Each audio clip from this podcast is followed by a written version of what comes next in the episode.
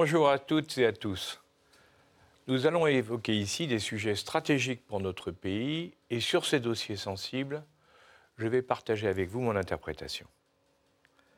Alors aujourd'hui, nous nous penchons sur la guerre au Sahel.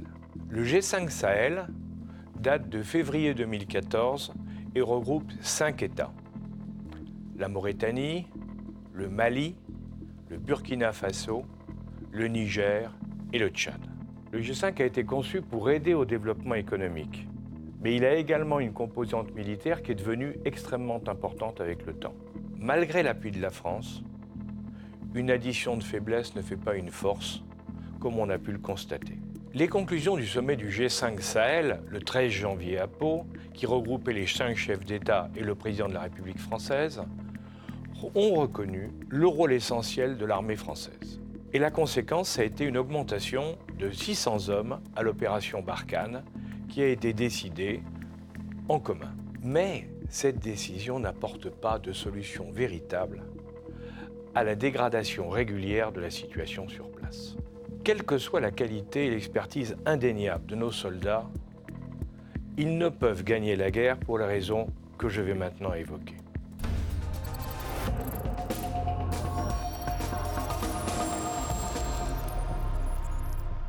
Commençons par rappeler les débuts de l'histoire. Nous sommes en 2007. La fusion des deux groupes terroristes, le GSPC, le groupe salafiste pour la prédication et le combat, et le GIA, le groupe islamique armé, qui se battent contre l'armée et la police algérienne depuis 15 ans, donne naissance à ACMI, qui signifie Al-Qaïda au Maghreb islamique. Le quart, à peu près le quart, de ce groupe terroriste créé par Abdelmalek Dougdel, ce qui représente à peu près 200 hommes, va progressivement descendre sous la pression de l'armée algérienne vers la frontière sud de l'Algérie, puis s'installer au nord Mali. Et ils vont y former deux katibas. Une katiba, hein, c'est pour certains, on appelle ça une compagnie militaire, pour d'autres, camp la traduction réelle, c'est camp des combattants. Ces katibas dans son double, il y a deux. Il y a celle d'Abou Zaïd, qui est très connue parce qu'il a une petite barbe rousse, donc c'était un arabe à barbe rousse, et celle de Mokhtar Bel Mokhtar, qui est également un personnage célèbre dans la région parce qu'on l'appelait Monsieur Malboro. Pourquoi Monsieur Malboro? C'est parce qu'il a passé toute sa vie, avant de devenir terroriste, à faire du trafic de cigarettes entre la Mauritanie, le Mali, le Niger et le Tchad. Pour se financer, ces katibas vont multiplier les prises d'otages, contre rançon bien entendu, et vont se faire connaître par des raids contre des installations militaires ou civiles. Souvenez-vous de l'affaire d'El Amenas, par exemple, l'attaque de la zone pétrolière en Algérie.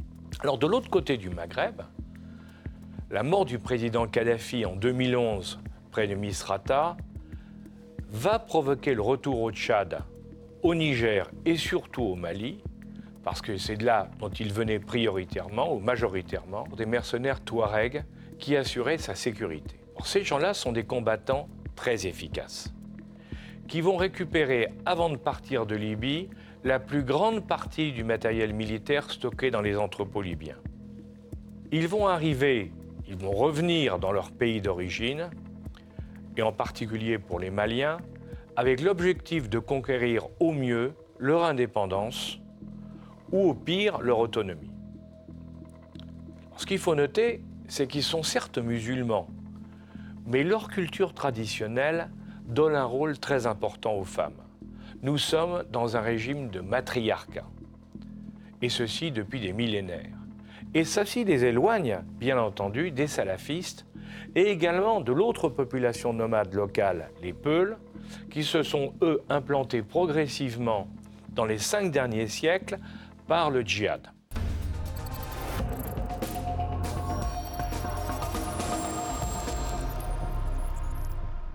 Évoquons maintenant le terrain de jeu. Le Sahel est une zone très sèche et très pauvre qui va de l'Atlantique à la mer Rouge. Elle est peuplée de nomades, arabes, touaregs et peuls, qui dans le temps suivaient leurs troupeaux et se regrouper autour des points d'eau, parce qu'on ne pouvait vivre qu'à partir du moment où on était proche d'un point d'eau. Pour améliorer la situation, les guerriers, les hommes, faisait régulièrement des raids au sud pour s'approprier de la nourriture, des troupeaux ou encore des femmes et des hommes qu'ils exploitaient comme esclaves. On les appelait à l'époque les haratines. C'est une tradition donc séculaire qui reste ancrée dans la mémoire des populations du Sud, qui en ont beaucoup souffert et qui redoutent les peuples nomades du Nord. Aujourd'hui, à compter de l'élevage, qui continue d'être une activité importante, on a aussi des exploitations minières, comme les mines d'uranium d'Arlit, par exemple, hein, qui appartiennent, vous savez, à une société française, et une production agricole qui est insuffisante par rapport à ce besoin de cette population, qui vit en permanence avec, une, je une, à la limite de la famine.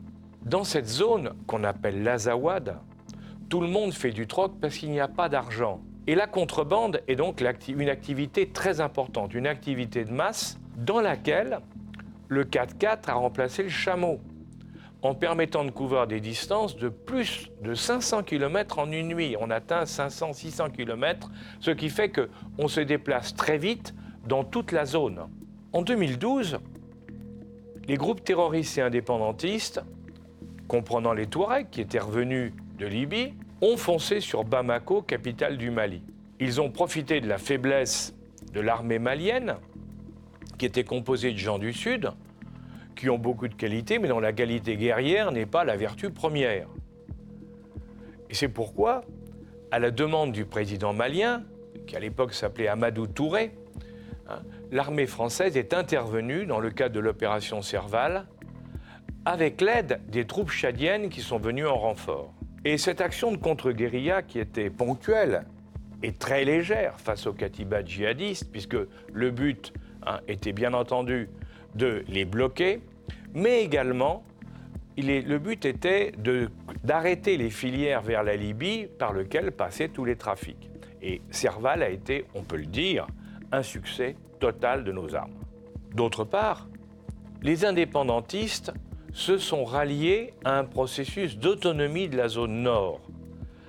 Ils sont passés de l'indépendance à l'autonomie par un accord négocié à Alger en 2015 entre la République du Mali, les groupes indépendantistes du Nord et la coordination des mouvements de l'Azawad qui représentaient la majorité du peuple touareg.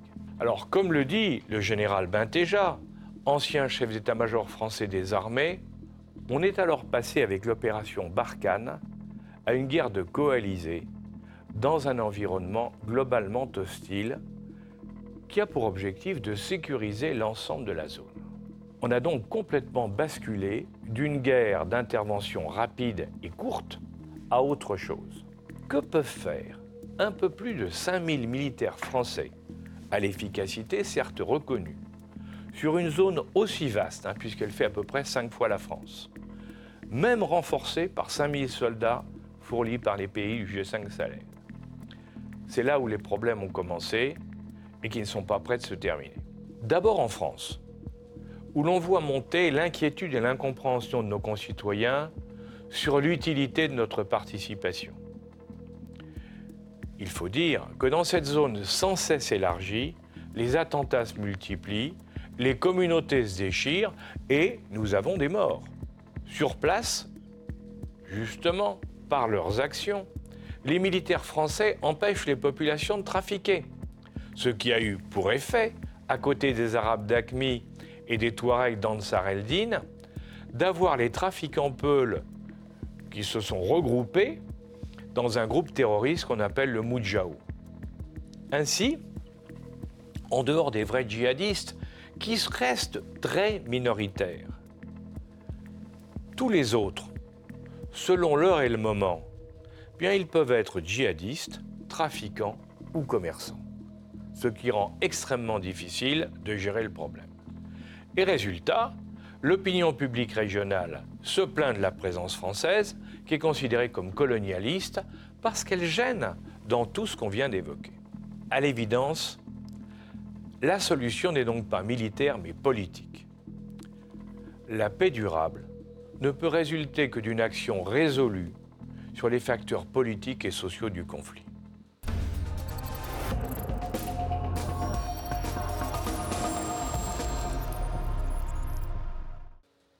Pour arrêter la guerre, il faut procéder comme au Niger, après le premier conflit Touareg des années 90 qui était mené par un personnage célèbre qui s'appelait Mano Dayak, un chef Touareg qui s'appelait Mano Dayak. Il faut développer un plan d'investissement pour mettre en valeur le Nord avec l'aide des groupes étrangers qui exploitent les mines ou des gisements, ce qui est parfaitement possible. Ceci permettra de mieux intégrer les populations Touareg et Peul, d'incorporer les groupes armés dans l'armée régulière et développer un sentiment de cohésion nationale qui est indispensable, parce qu'il faut retrouver une entité, un esprit d'État. Quand on regarde ce qui s'est passé au Niger justement après cette guerre, aujourd'hui il y a sept ministres Touareg, plus le chef d'état-major des armées. On est exactement dans l'esprit des accords d'Alger.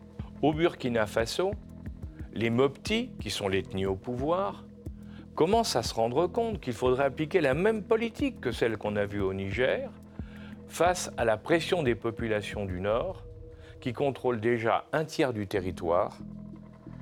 Et c'est d'autant plus important que sur le plan militaire, le corps d'élite de l'armée burkinabé, la garde présidentielle, a été décapité suite à la tentative de coup d'État de 2015. Certes, pour les Nigériens, on voit bien qu'ils subissent des attaques meurtrières. Mais au-delà de la frontière libyenne, l'essentiel des actions de guerre se concentre dans la zone des trois frontières et sont menées essentiellement par des groupes venus du Mali, d'où la nécessité absolue de s'intéresser au Mali. La clé du Sahel, c'est le Mali. Et les déclarations récentes des politiques, des spécialistes, des experts, des militaires, montrent bien que nous sommes face à une incompréhension totale entre les différents acteurs. L'État malien voudrait que l'on élimine les Touaregs, ennemis héréditaires des populations du Sud. Le même État ne se préoccupe pas du tout des trafiquants qui font vivre l'économie souterraine et ne sont pas autonomistes. La France, par contre, c'est qu'il faut une autonomie partielle du nord du pays que le président malien refuse au nom de la majorité de sa population. On peut ajouter que tout ceci est en train de se compliquer par un autre phénomène inquiétant. Après la Guinée-Bissau, le Mali est en train de devenir progressivement un narco-État, dans lequel les trafiquants achètent les consciences et les votes. Ils utilisent les djihadistes, et d'autres aussi d'ailleurs, pour faire circuler la drogue vers les pays du Nord, vers la Méditerranée, par des filières qui servent aussi pour les cigarettes, pour les produits pharmaceutiques, et ne l'oublions pas, pour les migrants.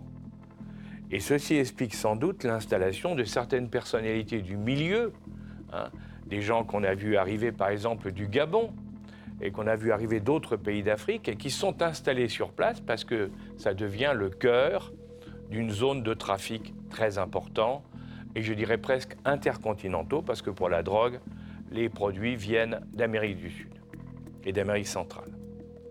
En conclusion, la clé du succès passe par le croisement de trois actions indispensables et complémentaires. En premier lieu, il faut rétablir la sécurité. Et ça, évidemment, c'est le rôle du militaire, des Français, des militaires locaux, des militaires de la zone du G5, Hein, pour bloquer la situation, empêcher, éradiquer, je dirais, le djihadisme sur le plan militaire. Mais ce n'est pas suffisant. Il faut aussi développer l'économie réelle sur l'ensemble de chaque pays concerné de manière équilibrée.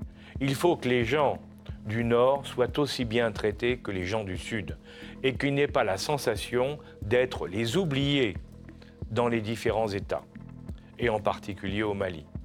Et enfin, il faut mettre en place, bien entendu, et c'est la suite des deux autres points que je viens d'évoquer, il faut mettre en place une bonne gouvernance, par des incitations, par des aides et par du conseil. Et pour ceci, il faut des dirigeants qui ont une volonté réelle de changer les choses.